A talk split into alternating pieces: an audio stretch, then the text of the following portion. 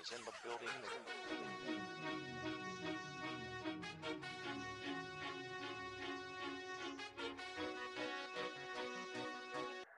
Fala, ouvintes do Hard Count. Aqui é o Vicente Brasil, mais uma vez, fazendo a âncora desse grande programa que a gente desenvolveu para vocês hoje. Queria chamar meus dois grandes amigos e hoje eu vou ter o prazer, acho que é um sonho realizado, de vê-los falando de defesas. Isso é só para vocês, hein? Vou chamar então o Bado, diretamente do Água Verde, Curitiba, para dar seu oi. Fala moçada, beleza por aí? Mais um programa aí, dessa vez falando de defesa. Esse podcast está sugando a minha vida, porque eu nunca imaginei que ia passar algumas horas da minha vida estudando e lendo sobre um DT num domingo à tarde. Mas foi bom, aprendi um pouquinho e espero que a gente tenha preparado um material massa aí para todo mundo. Muito bem. E pelo menos agora você fez uma leitura excelente, né, Bado?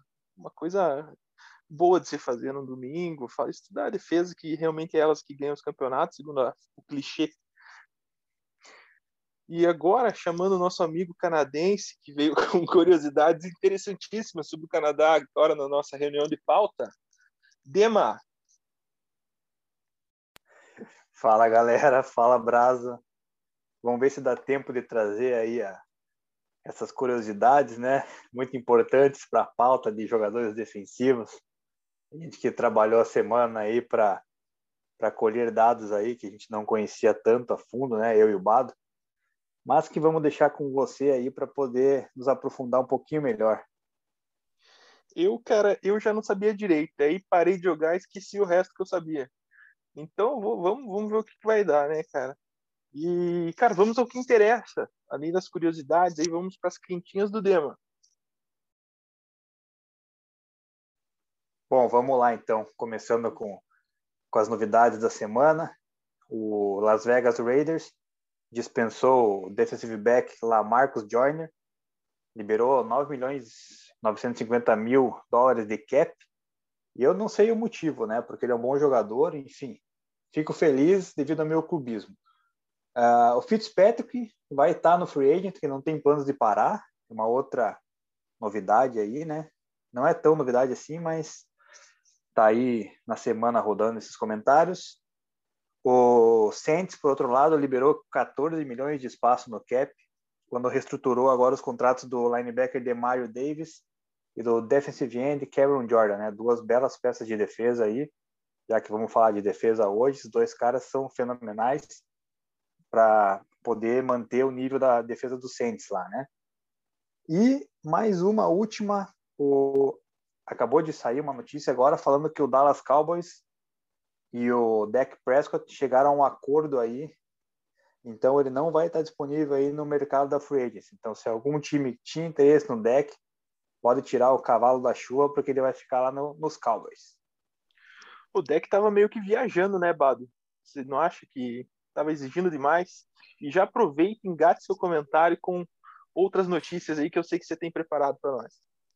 É, o deck estava de fato super valorizando um pouco, né? É, eu acho que também, mas isso também se justifica porque a gente já viu várias bizarrices acontecerem de caras que não mereciam serem pagos muito mais, né? Do que a gente esperava, né? Então ele estava no papel dele de, como ele era o próximo da fila, tentar puxar o máximo possível. Os números ainda não saíram, né? Mas acho que deve ser grana alta também. Não sei se supera Mahomes, acho que não. City 1 Breaking news! Breaking City, news! Mas antes da Breaking News, City 1 QB super valorizado que ganhou muito, tipo Matt Schaub. Cara, super valorizado. Bom, a gente tem o Carson Wentz aí, né? Que é mais recente que foi pago mais do que deveria, né? Só que agora é o engenheiro de obra pronta, né? Agora que a gente tá vendo o que, que, que aconteceu, né? Mas, cara, cara, teve o nosso amigo Brock Osweiler, né? Não sei se Nossa. vocês lembram dele. Esse Dema lembra. também. Foi Dema... pago, jogou um aninho e depois tirou férias pro resto da vida. Sim, o, o sósia do Crepúsculo, né? E Dema. Mesmo. Cara, cortei completamente o clímax da Breaking News, cara. Por favor, faça de novo esse, esse grito. Breaking News! cara, a gente estava aqui aguardando, saiu alguma coisa a mais do Dak Prescott, do, do Dallas Cowboys. Saiu aqui que o acordo foi de quatro anos, no valor de 160 milhões, com 126 sendo garantido. Então tá aí o, os valores do deck. Agora o Bado pode falar melhor aí se vale ou se não vale, né? Ah, eu acho que estava dentro do esperado, né? É bastante dinheiro, claro, né? Mas o deck também teve temporadas honestas aí, cara. Não, sei se ele. Eu confesso que não me lembro dos números do contrato do Mahomes para ver se foi maior ou não. Mas, cara, é natural. E eu só fiquei surpreso com quatro anos só, acho pouco. Acho que a tendência é que tenha a briga novamente daqui a pouco. É, bom, vamos lá para as minhas notícias, então. É, falando um pouquinho do Les Miles, técnico de Kansas, que foi técnico do LSU de 2007 a 2016, está sendo acusado de envolvimento com estudantes e na, na época de LSU, é, um certo, algumas alegações de abuso tudo mais, e ele está e Kansas inclusive colocou ele de licença até que essa situação se esclareça, ele nega por meio dos seus advogados, mas é uma situação aí que está gerando uma investigação e um cara que tem muito renome no, no college football como head coach está sofrendo essa essa acusação grave aí, né? É, Juju Smith-Schuster é muito provável que não fique no Steelers, né? É, a free agency abre na semana que vem e ele e ele é um restricted free agent, né? Então ele vai estar livre para assinar com quem ele quiser e ele já sinalizou que não deve ficar. Nós tivemos essa semana uma notícia um pouco que para a gente um pouco saudosista, meio triste, que é a destruição do estádio em San Diego, do Qualcomm Stadium ou Jack Murphy Stadium antigamente, que funcionou lá de, de 1967 a 2017, né? Até o Chargers sair, agora está em Los Angeles. E essa semana ele foi demolido. Então saíram umas fotos aí que só um pedaço do, da, da arquibancada lá que está de pé ainda e, e gera uma certa nostalgia de ver lá um estádio que foi sede de três Super Bowls. É, tem boatos de Russell Wilson no Bears, né? Isso tem tá tendo rumores aí na liga e ele vai encontrar um problema se for para lá, que é a sua camisa número 3, né? Que já é aposentada pelo é, lendário running back Bronco Nagurski de Chicago. Então, eu particularmente acho um absurdo os caras desaposentarem camisas como foi feito com o Manning em Denver, né? Mas pode acontecer no caso do Russell Wilson, já tá tendo esse papinho aí para ser mais um argumento para ele ir pro Bears. E o Larry Fitzgerald está ainda indeciso sobre o seu retorno para a 17 temporada. E ele, se retornar, vai ter um time com Larry Fitzgerald e J.J. Watt, que seria um excelente time em 2012, mas em 2021 eu tenho minhas dúvidas. A galera do jogo de damas e gamão vai fazer fila lá, esperando os dois terminarem seus jogos, né? Então vamos entrar na pauta aqui, galera. Vamos finalizar aqui a nossa análise sobre o draft, né? Então a gente vai falar de defesa hoje, vamos falar defensive linemen, vamos falar dos edges, que são né, a soma aí dos defensive ends com os outside linebackers, né? Nossa, também puxando um pouco para o saudosismo, né? Na nossa época era assim que falavam, né? É, linebackers, cornerbacks e safeties. Então vamos, a gente vai começar aqui pelos corners.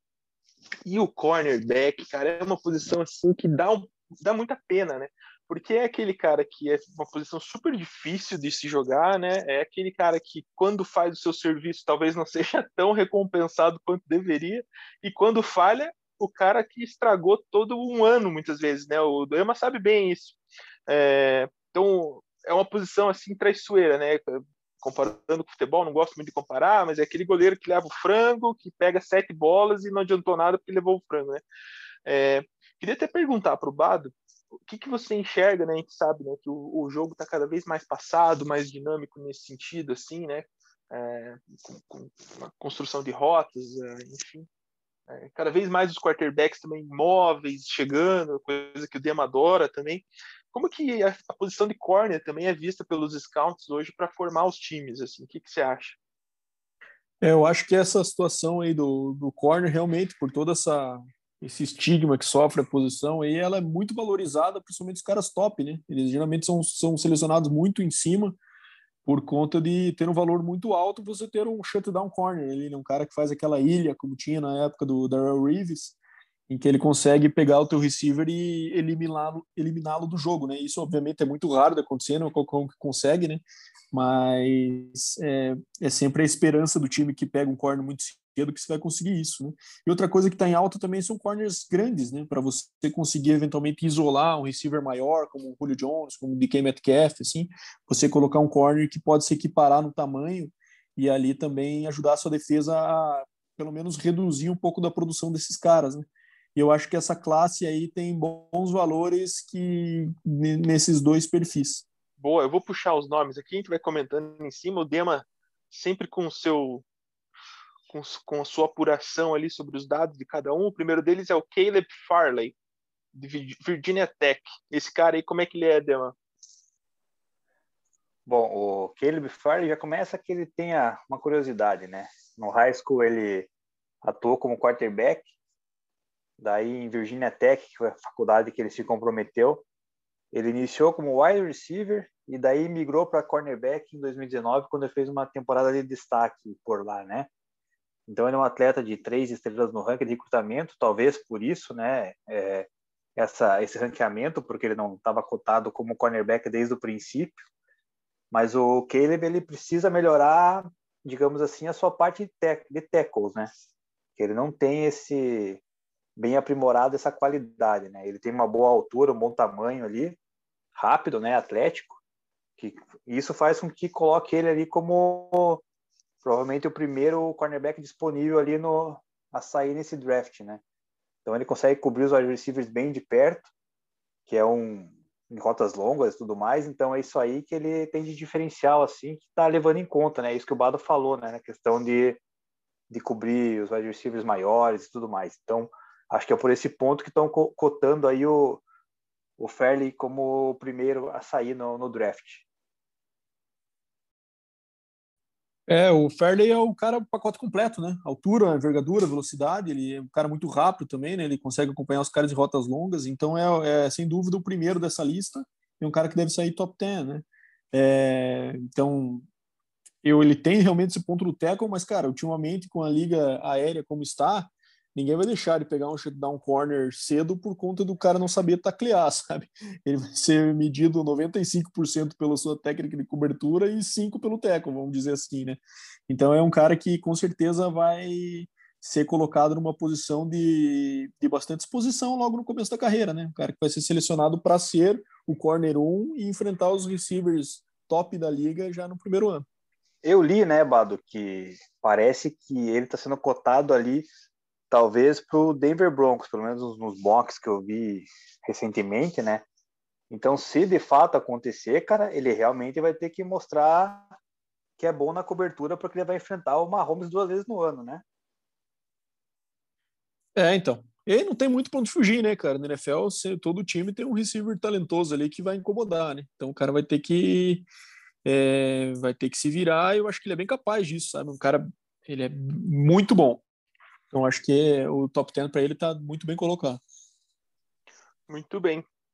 E a gente elencou aqui em segundo lugar entre os cornerbacks, a gente trouxe três corners, né? O segundo deles é o Patrick Surtain. The Second, adoro esses nomes americanos. The Second. Deminha, dá a ficha do garoto.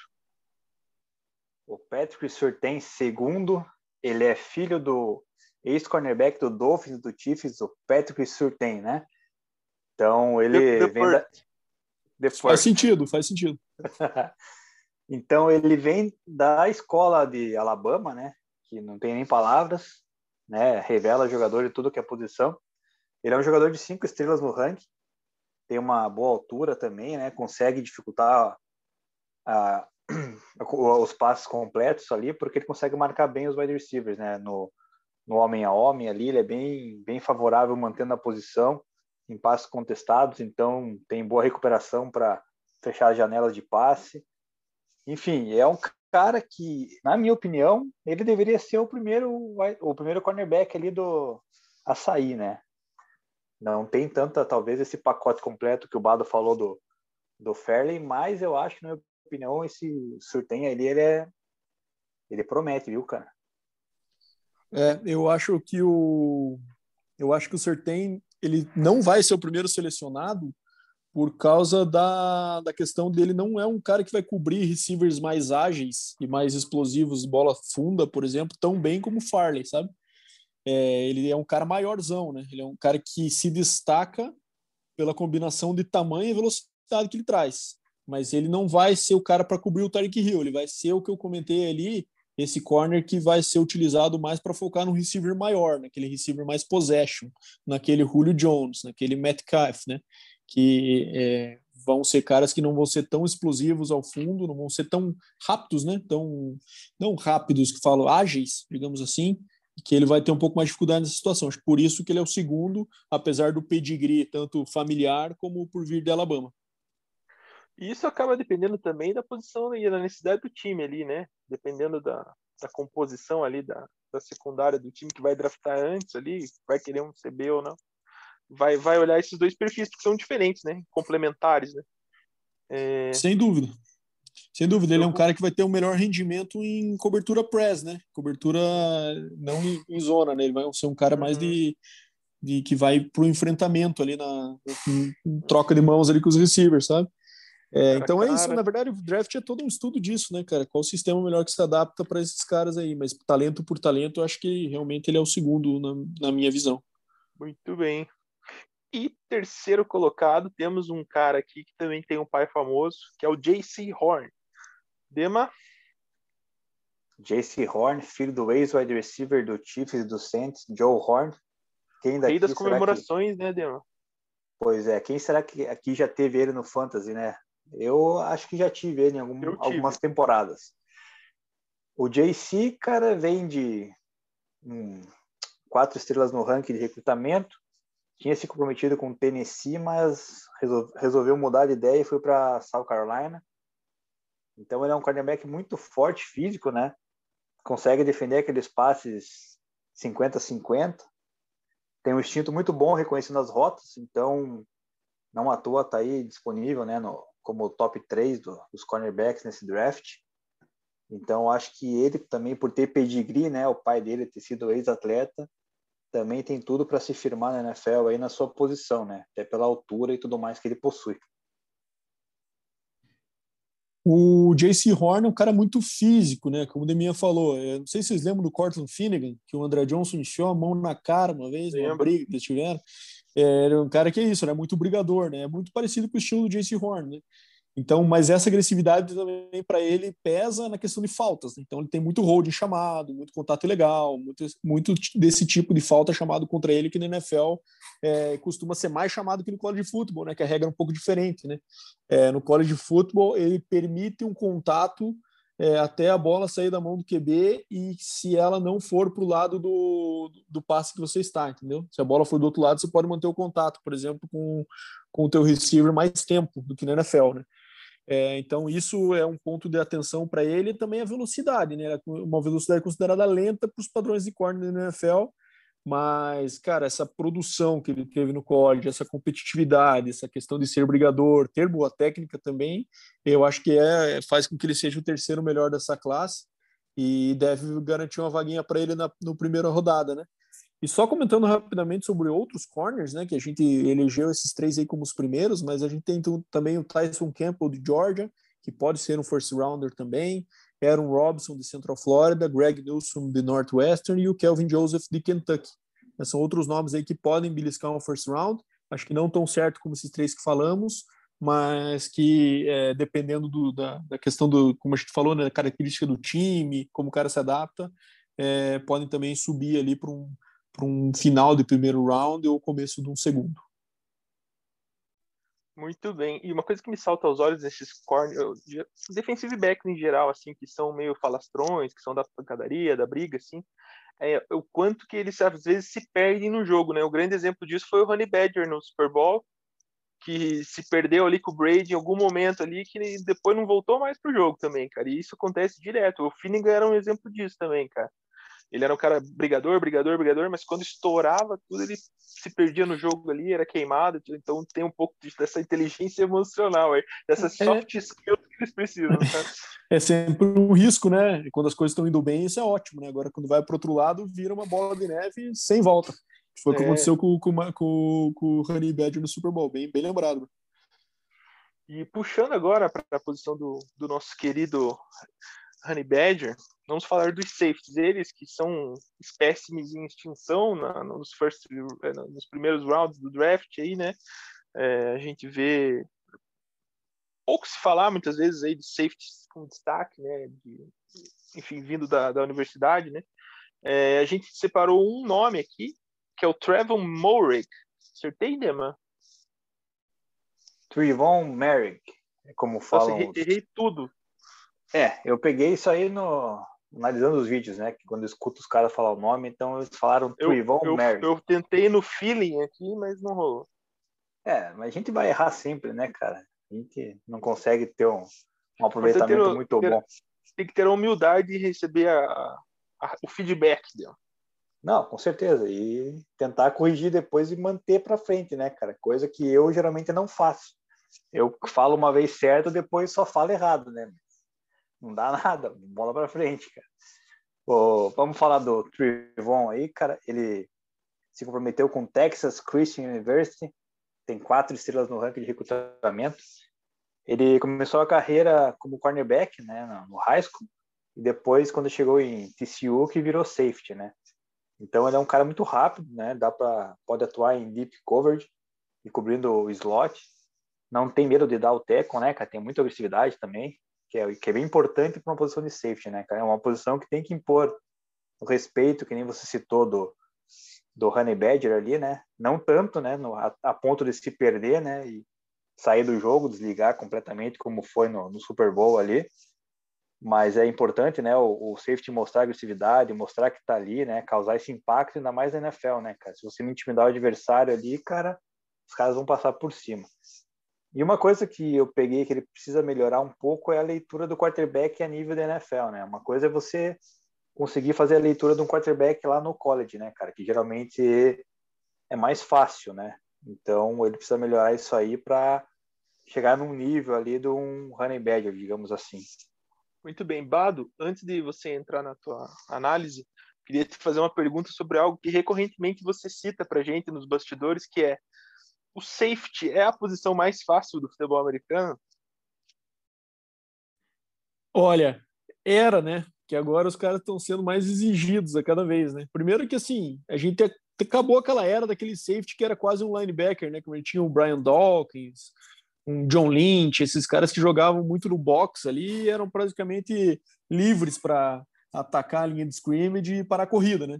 Esse cara basicamente não existe mais, né? Então hoje o que, se busca no safety? Né? Acho que é ou é um cara que vai cobrir como um center fielder no, no beisebol, o cara que vai cobrir lateral, lateral, lá com uma velocidade como era o Earl Thomas na, nas épocas áureas, ou então caras versáteis, né? Que é o caso do, do Trevon Warwick. Ele acho que é um cara bem completo, né? Ele é um cara que pode atuar tanto cobrindo fundo, como também dropar para cobrir o slot, é um ótimo tacleador, né? Tem aquele faro para atacar a bola, né? Então ele traz essa versatilidade que hoje é cada vez mais exigida na posição de safety, né? Hoje o safety tem que, tem que fazer um pouquinho de tudo, né? É, e é, eu acho que é o mais legal dessa posição, né, cara? O quanto os caras é, têm essa, acho que a condição única dentre todas as posições de defesa de fazer de tudo, né? O cara pode cobrir um receiver principal em algum momento do jogo, pode descer para fazer um sec, pode parar a corrida. É, de fato, é uma posição muito interessante que cada vez cai mais nos drafts aí, né? É, até compara com a posição do running back, né? Mas até tá pior que o running back ultimamente, que o running back deu uma ressurgida aí, sempre tá tendo é, um ou dois, pelo menos, no primeiro round. E safety, a gente tá falando do, do Trevor Morgan aí, que pode ser o, o, é o melhor disparado dessa classe, e mesmo assim pode sair no segundo round. Existem mocks que estão colocando ele no segundo round. Né? E depois dele, acho que o nível cai bem, né? A gente tem ó, o Javon Holland de Oregon, que é também um cara bem é, tem, é bem versátil, né? Um cara que é um pouco mais rápido, né? Aquele cara mais de, só de cobertura mesmo.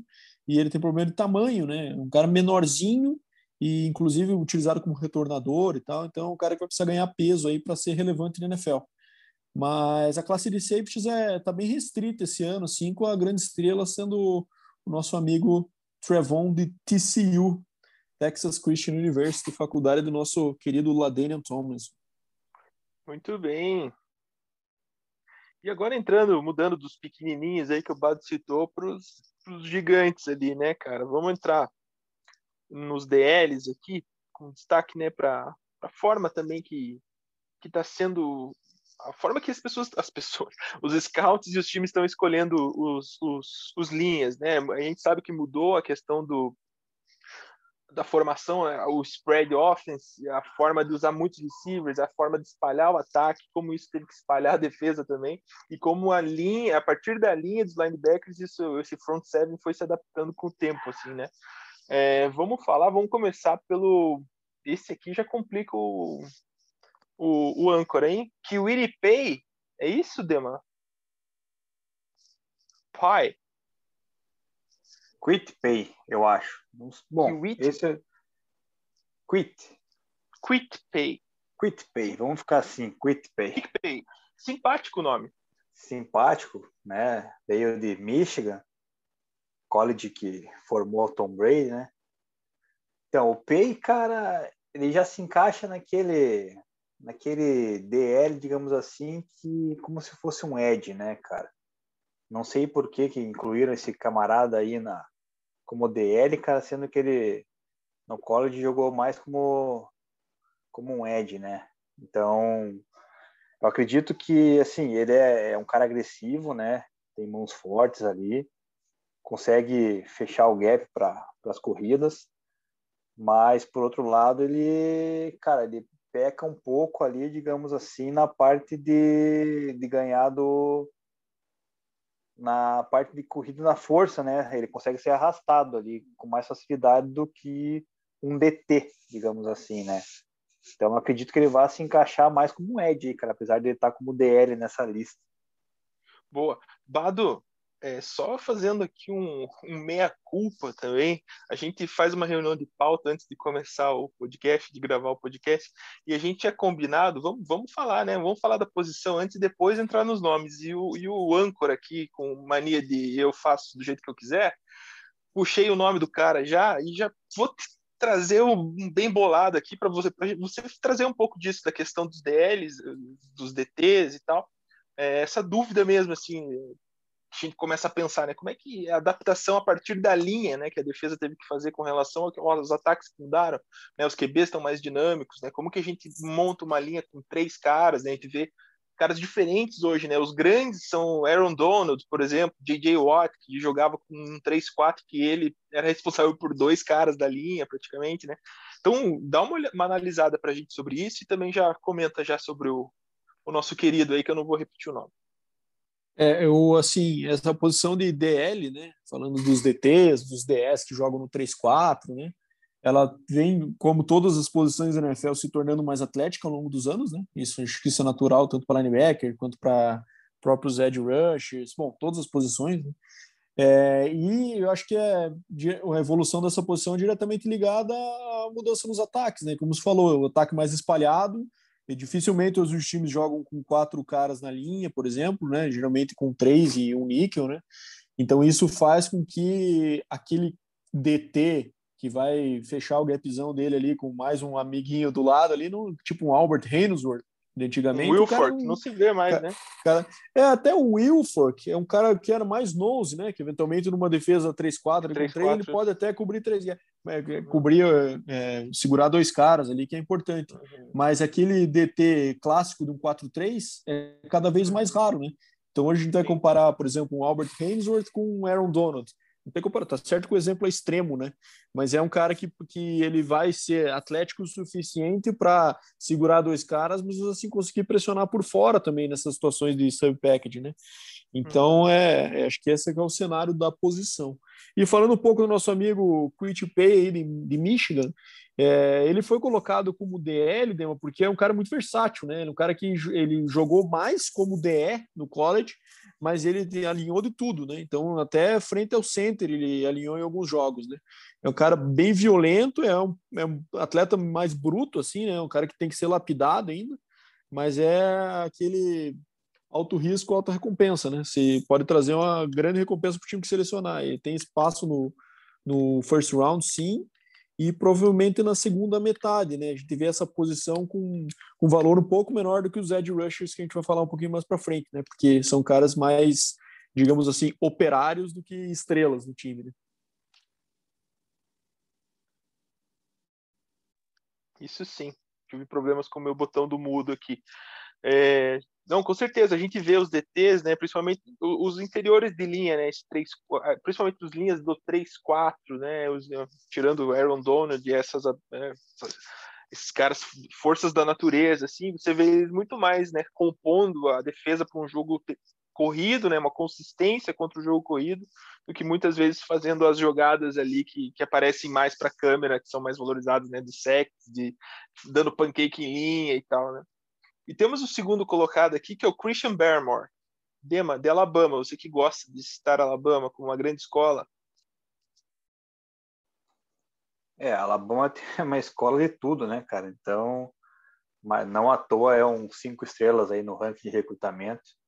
E esse sim a gente pode falar que é um DL mesmo clássico, né, cara? É um cara que fecha bem o meio ali da, da linha, né, cara? Então, ele é um cara que é grande, né? Deixa eu até. Agora eu já perdi aqui minha estatística aqui que eu tinha dele de, de peso, mas é um cara gigantesco ali, cara, que vai fechar bem os gaps pelo meio. o peso dele é gigantesco. cara, que aqui a gente se perde, né, cara? Às vezes tem muita anotação aqui, cara. Não vou correr atrás agora. O, o, tempo é curto também, não podemos perder muito tempo, né? Mas ele Eu é um vou cara. Te ajudar, Bebema. 141 quilos, 1,96m.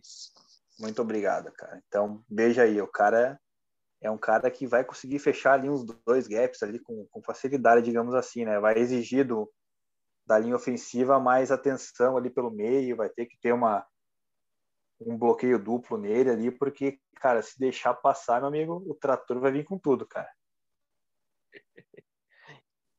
É, o nosso amigo Barmer, ele começou a temporada de 2020 um pouco lento, né? É, não pelos 141 quilos, mas por causa de uma contusão no joelho que ele teve, né? Então demorou, mas seu desempenho foi melhorando ao longo do, do, da temporada, né? Tem bastante cara, agilidade, explosão. Não é fácil é... pro joelho também, né, cara? É, tem ter um pouco de piedade desse joelhinho aí, né? mas então ele tem bastante agilidade, explosão para na pressão do pote, mas contra a corrida ele é um cara que joga um pouco alto, né? E que nesse, nesse tamanho, nessa, nessa posição é um pouco crítico, né? De tomar uns bloqueios no joelho ali e acabar é, sofrendo mais do que deveria, né? Então o cara também, como a gente falou do, do Quit Pay, é um talento jovem e bem cru ainda, né? Que depende bastante de treinamento, né? Então assim é um cara que é mais provável que seja um second rounder, mas a gente elenca também porque por ser de Alabama, esses caras às vezes são um pouco, tem um pouco de reach aí, podem acabar saindo no primeiro. Muito bem. E tem essa questão dos linhas também, das técnicas, né, que eles estão acostumados a desenvolver, né? Então, é, dependendo do posicionamento que se coloca, a posição da mão também, então tem uma série de, de coisas aí que os scouts vão avaliando também, né, da possibilidade deles oferecerem isso para o time, né? É, temos o terceiro colocado aqui, cara, e esse nome aqui, eu, eu adoro esses nomes assim, de origem africana, são bonitos, cara, só que eu não. Puta, é muito difícil, cara. Vamos lá. Levi Onwu Zurich. Será que é isso, Dema? Cara, eu acho que é Levi ou. Ah, Levi, é, Levi. É. Mas não sei, cara. Mas... Vamos falar do, do garoto também aí, quatro estrelas de Washington, né?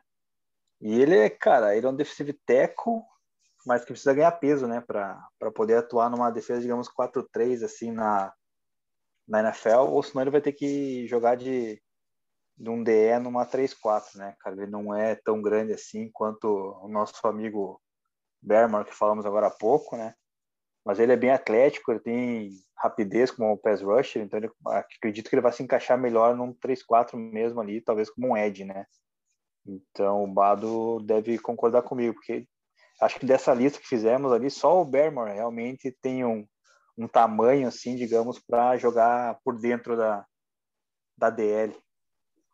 É, exatamente. O Bermore é mais aquele clássico, né? O cara maiorzão, então os outros são mais ágeis.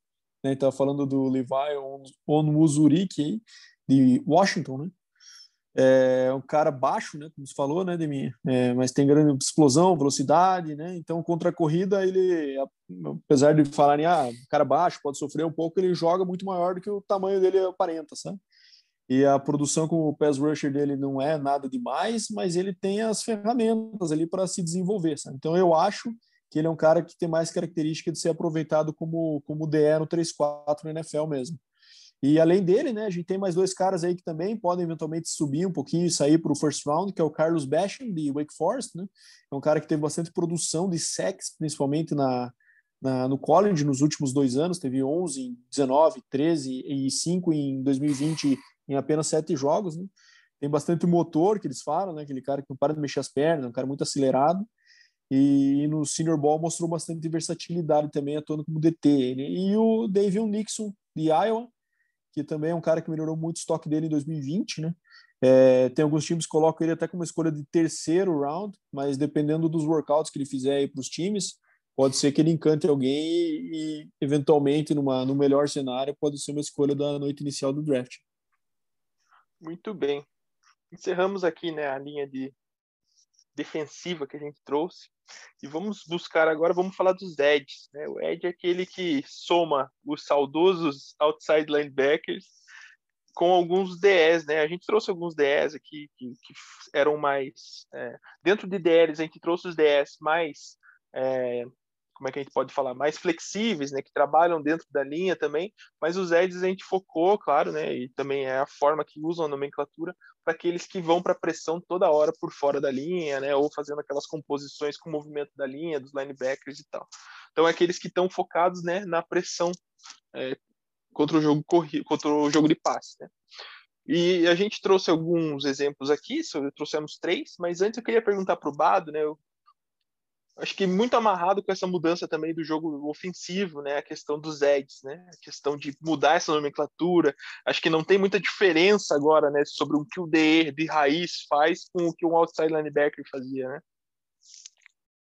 Pois é, cara, essas posições estão cada vez mais semelhantes, né? Por conta dessa do que a gente falou ali de, de jogar muitas vezes com níquel. Então, a maioria das posições, das situações pode encontrar com mesmo uma defesa 3-4 com quatro homens pressionando e esse cara que é o outside linebacker jogando por fora, né? É, então, isso pode acontecer também com frequência. É, e, e eu acho que assim a gente viu no Super Bowl o impacto que esses caras podem fazer, né? Então, à medida que a posição evolui é, para um jogo aéreo, um jogo, um jogo aéreo a gente vai ver left tackle valorizando, né, é, secundária valorizando e os pass rushers também valorizando. Né? Então esses caras, ele, a gente acabou de falar dos DLs, os edge rushers hoje em dia têm um valor muito maior e são muito mais valiosos aí no, no, no draft recentes. Né? Então, Dema, vamos começar com os Eds aqui. O primeiro deles é o Gregory. Esse nome eu vou saber pronunciar. Eu, como libertário, o cara que acredita na liberdade das pessoas. Gregory Rousseau. Gregory Rousseau, 20 anos, 2 metros e 1 de altura, cara. Universidade de Miami, mais conhecida como DU, né? Pela galera. Três estrelas no ranking de recrutamento. É, no seu primeiro ano lá, ele conseguiu 15 sacks e meio, né? Ficou apenas atrás do Chase Young. Recebeu o, Hulk, o prêmio de Hulk do, do ano pela ACC. E em 19 isso, né? O ano passado ele ficou, optou por ficar de fora da temporada. Ou seja, ele é um cara que é cru, né? Vai precisar desenvolver bastante, adquirir experiência, porque um aninho fora, ainda mais como foi o ano passado aí, não vai não vai ser fácil para ele, né? Apesar dele ter, ter um bom tamanho, agilidade, ser versátil, né? Pode se encaixar numa defesa 4-3 como sendo aquele aquele outside linebacker, né? Antigo, mas também pode ser o o Ed lá num 3-4, né? Então é um cara promissor aí, cara, mas que nem eu falei, ele precisa aprimorar porque ficou teve um ano espetacular apenas, né? E o ano passado acabou ficando de fora. Esse cara impressiona o nosso amigo iluminista, ele impressiona pelo, pela produção que ele teve, evolução na posição. O cara jogou de, de receiver e safety no high school, cara. E ele chegou no college já metendo sec nos, nos primeiros anos, assim. Então, um cara que mesmo é, não tem aquele, aquela explosão, a técnica, no começo da carreira dele mesmo, ele já conseguia sex por causa de velocidade, instinto, envergadura, né? Então o cara já conseguia produção por isso. E acho que isso que encanta a NFL no caso dele, porque é um cara que claramente o melhor futebol dele está ainda à frente, né? Está é, por vir.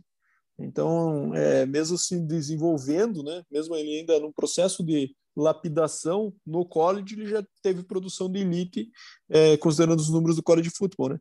Então, é, o cara tem um potencial imenso É, e eu acho que isso vai fazer ser que ele seja selecionado no primeiro round. Né? Aliás, ser o primeiro Edge a ser selecionado no, no, draft, né? Ele me lembra muito o caso do JPP, né? O JPP, quando saiu do college, ele só teve um ano de produção, né? Ele não diferente do Rousseau, que teve mais anos. O JPP também era um projeto por conta do, do potencial físico dele, né? Ele tinha mostrado apenas um ano de, de produção no college mas pelo potencial que ele tinha, eu lembro claramente aqueles vídeos que mostravam ele fazendo uns, uns 20 backflips seguidos no, no na preparação para o draft, na, na, época dele. Eu acho que o Rousseau tem um potencial físico parecido e, e se bem lapidado, pode virar aqueles pass rushers aí é, épicos aí na história da liga. Muito bem. E que o Rousseau fique longe né, dos. Muito bem e que o Rousseau fique longe dos fogos de artifício, né? É, vamos para o segundo aqui. É o Jalen Phillips, de Miami também. A galera pressionava o QB por lá ainda, mano. Jalen Phillips, 21 anos, 1,96 de altura, 5 estrelas no ranking de recrutamento. Ele foi apontado como o número 1 um entre os defensores no ranking em 2017 e ele começou a carreira na Universidade da Califórnia, em 2016. Né? Ele, ele, é um cara bem, bem cotado aí, então ele recebeu ofertas de 20 colleges ali, entre eles Alabama, USC, LSU, Michigan. Então, um cara que desde cedo foi visado, né? Então, ele jogou duas temporadas lá em UCLA e se aposentou, porque ele teve lesões nas duas primeiras temporadas por lá acho que meio frustrado, não sei o que aconteceu. E daí, em 2019, ele transferiu para Miami e jogou o ano passado, onde ele anotou oito sacks e conseguiu se destacar, né? Ele não jogou junto com o nosso amigo Rousseau, né? Porque o Rousseau ficou de fora no ano passado e, e como ele ficou de fora em 2019 devido às regras da NCAA com relação à transferência de escola, eles não jogaram juntos, né? Imagine como seria esse esse duo aí, né? Ia ser um negócio perigoso para os times lá. Então ele tem um, um excelente skill set para NFL, né? Tamanho, rapidez, força.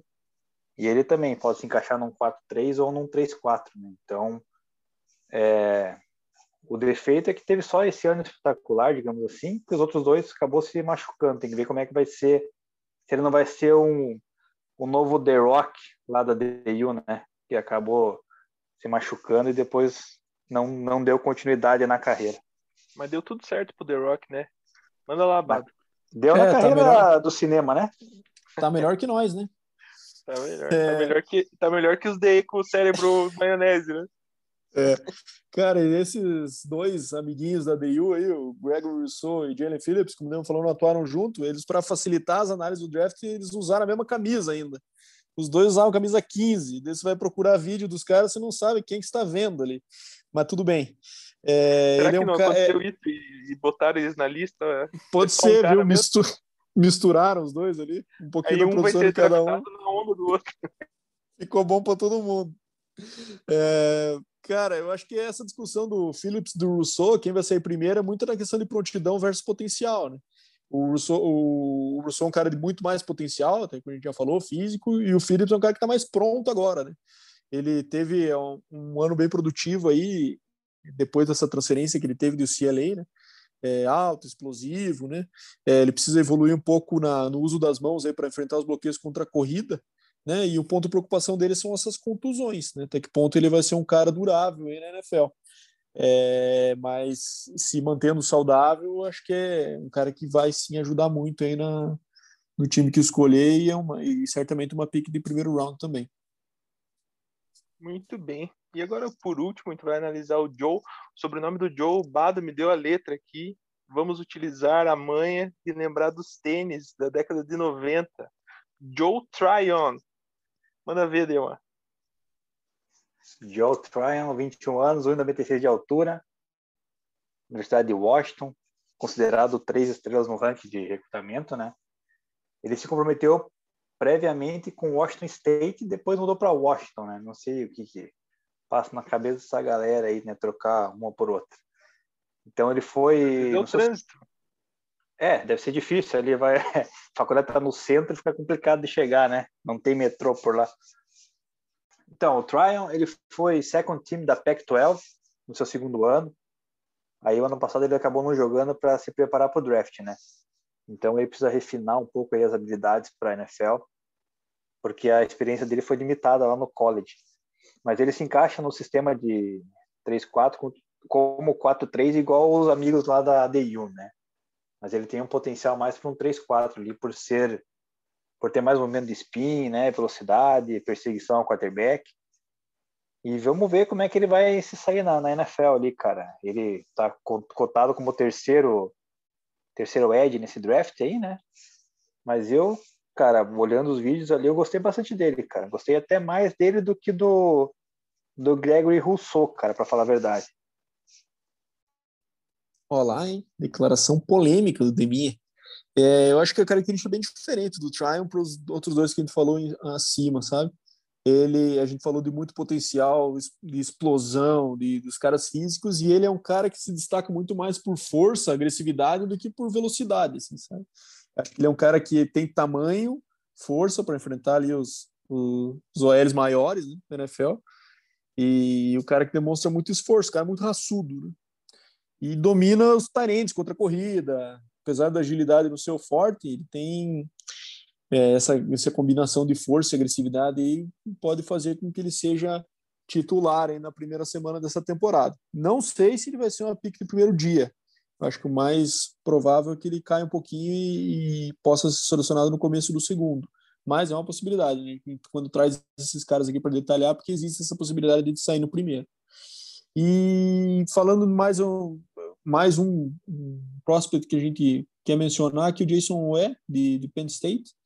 Ele é um cara que é um projeto, né? necessita de lapidação, atlético, boa envergadura, né? É, mas ele demonstrou muito mais promessa do que produção no college. Né? Vários QBs, é, vários hits nos QBs, mas nenhum sec, por exemplo, em 2020. Então, é um, é um daqueles casos também de que o melhor futebol está à frente dele, o potencial atlético está lá, mas o mais provável é que ele seja uma pique de, de segundo dia. Muito bem. E agora vamos entrar na nossa última posição, que por último, mas não menos importante. E para você, ouvinte do nosso podcast, vou até lançar uma provocação aqui, você que que acha que o coração é mais importante que a cabeça, a gente vai falar um pouco sobre isso aqui. Porque a gente vai falar dos linebackers, que são a alma dos times do futebol americano talvez a posição mais importante, a que dá força, que dá característica para um time ser vencedor ou não. Muito mais do que o QB. O QB é o cérebro, né? Aquele cara frio, aquele cara que, né, que tem que pensar nos movimentos, mas o linebacker é aquele cara que sente o jogo, né? Que está na pele, que tem a raça, que traz os conceitos do futebol americano. O Bado concorda comigo, com certeza. Eu quase não gosto de assistir linebackers quase não gosto dessa posição. Bado, mudou muito com o tempo também, né? A gente tinha aquela linha de três ou uma linha de quatro com dois outsides abertos. Agora a gente vê linebackers muito mais móveis, né? O maior destaque para mim com relação a isso é, o Bob Wagner, que, né? Tá em todos os lugares do campo, ao mesmo tempo que ele consegue plugar bem nos gaps, então ele tem uma leitura muito boa. Eu gosto muito do, do Darius Leonard, do Colts também, acho que ele tem uma dinâmica de jogo, uma leitura muito boa, uma forma de ver o jogo muito boa, e é isso que acaba destacando os linebackers, né, na minha opinião. É, a questão da visão de jogo e a questão da reação com relação ao que aconteceu na jogada, né? A gente vê muitos linebackers reagindo no sentido só de fazer aquela primeira função deles ali, de plugar um gap, de derrubar uma linha, mas a gente vê esses linebackers que são diferenciados, assim, tendo essa visão de jogo e eles não deixando de participar do jogo em nenhum momento, né? Isso que acho que acaba é, mirando linebackers que são fora, fora do comum com os linebackers comuns, né? E a gente vê também a questão do, da dinâmica de jogo de novo do ataque, fazendo com que os linebackers sejam esse estilo mais móvel, dividir ali todos os gaps de uma linha entre dois linebackers mais centrais, né? Como é que você vê essa mudança essa e essa, essa beleza da função do linebacker. É, é uma, posição que eu também sou muito fã de acompanhar, assim, é aquilo que você falou, né? O QB geralmente é o cara mais frio, a gente pode fazer uma alusão do QB ser o cérebro e o linebacker ser o coração, né? Porque é um cara que dita muito a questão da, da agressividade do time, da, da e, e, geralmente quando a gente fala do middle linebacker, né? É o cara que mais tem que estudar, né? É, muitas vezes até mais que o QB, né? Para ler tendências de ataques, é, a gente vê situações como você falou do Bob Wagner, o cara é conhecido por isso, né? de saber ler a jogada por qualquer mínimo detalhe, ele já sabe a tendência e já consegue chamar a defesa, chamar a defesa correta para os companheiros. Né? E eu acho que a evolução também vai fazendo com que cada vez mais esses caras sejam exigidos, não só na, na parar corrida, né? mas também na cobertura, em blitzes. Né? É, eu acho que cada vez mais os linebackers têm que ser mais Luke Kuechly e menos Mike Singletary em relação ao que era antigamente, né? Que era aquele linebacker paradão ali atrás, focado primeiro exclusivamente para a corrida, e o que ele fizesse além disso era lucro, né? Hoje eles são muito mais exigidos e a gente tem um bom exemplo do primeiro cara aí como um desses caras que é o, o all around que a gente fala, né? O pacote completo aí. Muito bem. E Dema, me falaram que o Mika Parsons é o novo Ray Lewis, é isso mesmo? É o que dizem, né, cara? Esse Mika Parsons ali, analisando os vídeos ali, números, parece ser um, uma máquina, né? Como vocês falaram ali, ele tá pegando um pouco, né, dessa desse novo estilo do linebacker, aliado, né, ao antigo aí ali, ainda aquele cara que mete a cabeça no meio do peito do, do running back ali ou do do tight end, né, digamos assim. Então ele é um cara de cinco estrelas no, no ranking, né? Não poderia ser diferente. E curiosidade dele, né, cara? Ele se comprometeu com a com Penn State, depois ele voltou atrás da decisão e estava tudo encaminhado com High State, mas teve um, um problema lá que acabou ele acabou tirando uma foto, acho, com um membro lá que foi ex-jogador de Ohio State e nas regras da NCAA, isso aí já considera, acho que algum tipo de aliciamento indevido, não sei, e daí acabaram que a Ohio State decidiu não não recrutar ele para evitar alguma punição assim, né? Daí ele voltou atrás e seguiu em Penn State, né? E na ele começou de na Penn State como como esse middle linebacker, né? E não como o DE que ele tinha construído a carreira no high school. E daí ali ele foi líder em tecos, teve destaque no Cotton Bowl de 2019, que foi MVP defensivo do jogo. Então, cara, pegando as qualidades dele ali, cara, ele tem a velocidade para chegar sideline a sideline, ele é bom tacleando, né, aquele hard hitter que, que, é, que chamam, físico, né, consegue cobrir o tight end e running back. E o cara é alto, né, Dema? É diferente. E o cara é alto, né? ele tem 1,91. Os middles né? são mais, né, de, de 80, 1,87 e... ali, né? Ele tem 1,91. E geralmente esses mais altos também são um pouco mais lentos, né? Não é o caso desse do Mika Parsons, né, cara? Ele é bem veloz. Então, cara, ele tem tudo para ser um dos melhores linebackers aí da, da próxima geração, não tenha dúvida disso. É, o Mika Parsons ele vem de Penn State, né, uma escola que tem tradição de LBs. Vocês lembram no episódio 5, quando a gente falou do Trevor Lawrence, que era difícil achar um ponto fraco nele? É a mesma coisa pro, pro Mika Parsons, sabe? É, um cara grande, atlético, rápido, versátil, né? Aquele cara que vai sideline a sideline. É muito bom enfrentando bloqueio, cobre bem tight ends, running backs. Ótimo time para blitz, né? Então essa combinação de tamanho e habilidade é muito difícil de se encontrar, né? E por isso que ele vai ser uma pique alta no próximo draft, né? É um cara realmente muito completo e que fez por merecer a posição que se encontra agora pela produção dele no college. É, então, é, concordo com o Demi quando ele fala que daqui a uns anos ele vai ser um dos principais linebackers aí da, da liga. Muito bem. E agora, para complicar de novo, né, vou acertar o Jeremiah, só que o Uso Karamoa, de Notre, Notre Dame. Dema, repita esse nome comigo. Jeremiah Ouso Coramoa. Coramoa.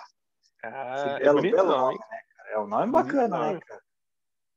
Eu não sei se vai caber na camisa, mas. É, eu tava pensando nisso exatamente agora, cara. Com esse tamanho aí vai ter que fazer aquela curva na camisa, né? Então, o nosso amigo Jeremiah tem 21 anos, 1,85, bem mais baixo ali, digamos, que o Parsons, né? E três estrelas no ranking de recrutamento. Ele aceitou a oferta de Notre Dame após, ter recusado Virgínia, né? Ele ganhou destaque no ano de, de júnior, porque no segundo ano ele acabou quebrando o pé e ficou fora da temporada. Então, Ele cresceu ali no seu ano de júnior e no último ano acabou vencendo o prêmio de jogador defensivo da ACC. Ele é bem atlético também, né? Tacleador e perigoso nas blitz. Então ele também ele se encaixa ali num padrão desses linebackers estilo aquele aquele que era acho que do Seattle, Telvin Smith, se não me engano. Era isso o nome? No Brasil vai poder me falar. Telvin Smith era do Jaguars, né? Do Jaguars, isso. Confundi com a cor da camisa me confundiu aqui, né? E, mas assim, ele tem um tamanho, cara, um pouco menos, um tamanho que se encaixa, digamos assim, como um strong safety, né? 1,85 ali. Então, pode ser que ele tenha um pouco de dificuldade criando um deck mais forte, não sei como é que vai, não vai se encaixar como um middle, né? Ele vai ser aquele cara que vai ter que jogar um pouco mais aberto na, na no sistema defensivo. É, o Jeremiah Ouso Coramoa, Notre Dame, muito versátil, né? É isso que o Dema falou, ele, o cara vai jogar mais outside linebacker, mais na posição de will, é, mas ele pode atuar inclusive como safety, cobrindo receivers no slot, é bastante veloz, né? e isso faz com que ele seja também bem efetivo nas blitz por essa velocidade. Ele tem a leitura e reação bem rápida para a corrida, né? Então, o cara que ele, ele lê e reage e com essa explosão, essa velocidade, ele costuma ser bastante eficiente. Ele não tem o tamanho ideal para o linebacker da NFL, né? E isso atrapalha ele um pouco na questão de, de taclear no espaço, né? Então, quando ele está sozinho, não é um cara grandão que eventualmente vai conseguir é, ter, cobrir aquele range para abraçar um running back ali de uma situação de campo aberto, né?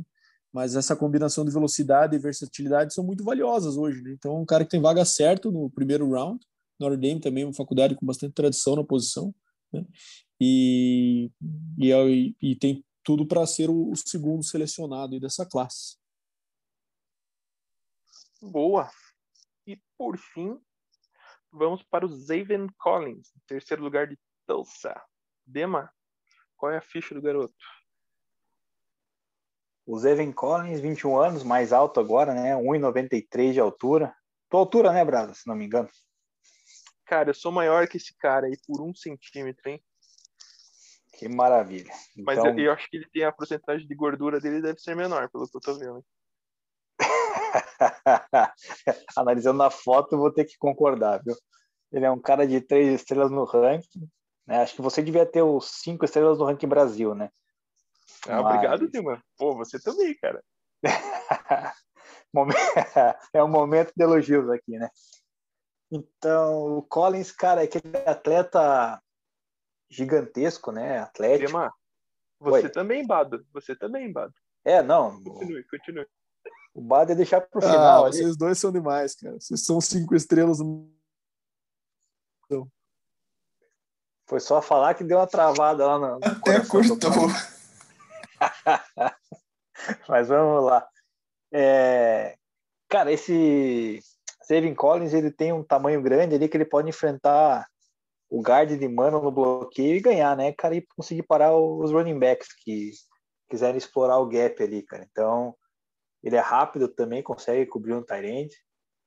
Então, assim, cara, ele é um cara que vai com certeza engrenar na, na NFL ali pelo atleticismo e tamanho, né, cara, que hoje em dia tá precisando desses caras grandes ali no meio do campo ali para poder cobrir principalmente end, né, cara, que é uma posição que hoje em dia está muito mais flexível do que era antigamente. É, o Evan Collins ele se, se destaca justamente por ser esses caras bizarros que aparecem, às vezes que combina um tamanho gigante com um atleticismo muito alto, né? É, você vê um cara daquele tamanho, tem vídeos dele fazendo umas pics no college ali e retornando que parece que é um bebê, sabe? Da forma como ele se porta e a, e a agilidade que ele tem, né? Então, uma- essa habilidade de, de ter todo esse ser tão atlético, ainda ter um tamanho para enfrentar um guard num bloqueio, numa corrida interna, por exemplo, ou cobrir um tight end, é uma combinação única, né? E, é um, e isso traz muito interesse para ele no, no primeiro round, sabe? Então, acho que esses três caras aí, acho que são bem locks, assim, para serem escolhidos no, no primeiro round, os três que a gente mencionou. E além deles, a gente tem mais dois que a gente também quer comentar, apesar de serem mais prováveis picks de segundo dia, que é o Nick Bolton, de Missouri, né? Um cara também de velocidade e explosão mais baixo para os padrões da, da posição, né? É, ele também é considerado um projeto ainda, precisa trabalhar principalmente a, a parte de cobertura. E o Aziz Ojulari, de Georgia, né, que jogou de pass rush no college, mas é, o tamanho dele não, não dá para ser aproveitado dessa forma na NFL. Então, muito provavelmente ele vai ser transformado em um outside linebacker é, jogando em pé na NFL, né?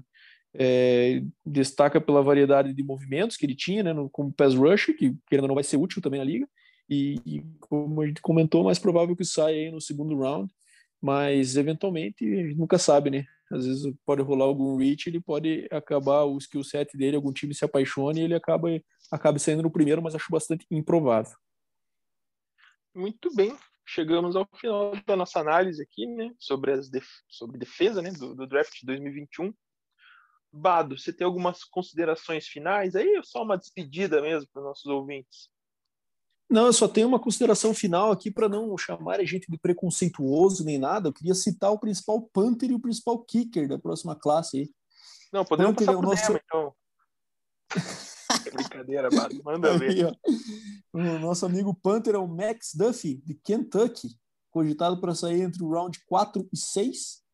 E para o kicker é o Evan McPherson, de Flórida, também projetado para sair dos rounds 4 e 6. McPherson chutou aí 90% de aproveitamento no college, e o nosso amigo Max Duffy teve uma, uma, uma, média de 45 jardas por punt, com o maior de sendo de 67 jardas. Esse é meu destaque final, espero que tenham gostado do episódio aí, a gente estudou bastante para ele, e, enfim, vamos ver se o que, que, se reflete isso na realidade quando chegar o nosso querido e esperado draft. Muito bem, depois vamos fazer essa, essa coleta aí das informações que a gente deu e ver se a gente acertou alguma coisa, né? Deminha, diga seu tchau, suas considerações, mande seu abraço. Espero que a gente tenha tirado pelo menos o sete ali para passar de ano, né? Na, na faculdade defensiva, né, cara? A gente que eu e o Bado aqui não somos da área, né? Não fomos da área também, então e tentou se esforçar ao máximo para para poder trazer as informações aí e agradar o pessoal. É, só falando, né, que semana que vem talvez a gente no próximo episódio vai tentar bolar aí um esquema de fazer um, não sei, talvez um um mock draft, falar da free agency, vamos ver como é que a gente vai se encaixar de acordo com o nosso calendário aí. Lembrando que a free agency só começa no dia 17 de, de março, né? Então, provavelmente o nosso episódio saia antes. Vamos estudar aí na nossa pauta para ver como é que a gente faz.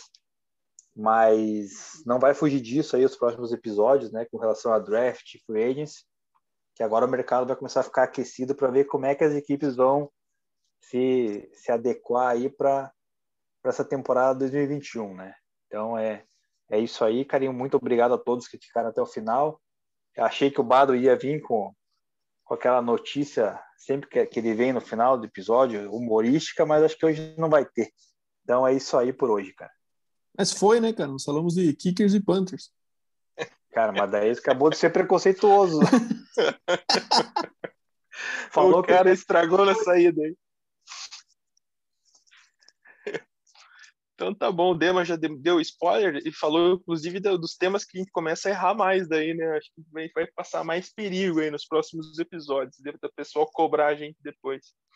Mas então, eu analisando vocês aqui, como nossos analistas, gostei bastante do programa de hoje, gostei bastante de todos os outros programas. Espero que você que está acompanhando a gente tenha, esteja gostando também. Mande suas dúvidas, suas sugestões, suas críticas, seus elogios. Se for elogios, mande, mande hoje já, mande agora. Não, tô brincando. Mande tudo que vocês quiserem mandar aí pra gente. É, não, não, não tudo também, né, Dema e Babs? Mas mande aí nossas, suas considerações aí sobre os nossos programas. Esse foi o episódio 7. Semana que vem tem mais. Valeu, galera. Obrigado. Um grande abraço.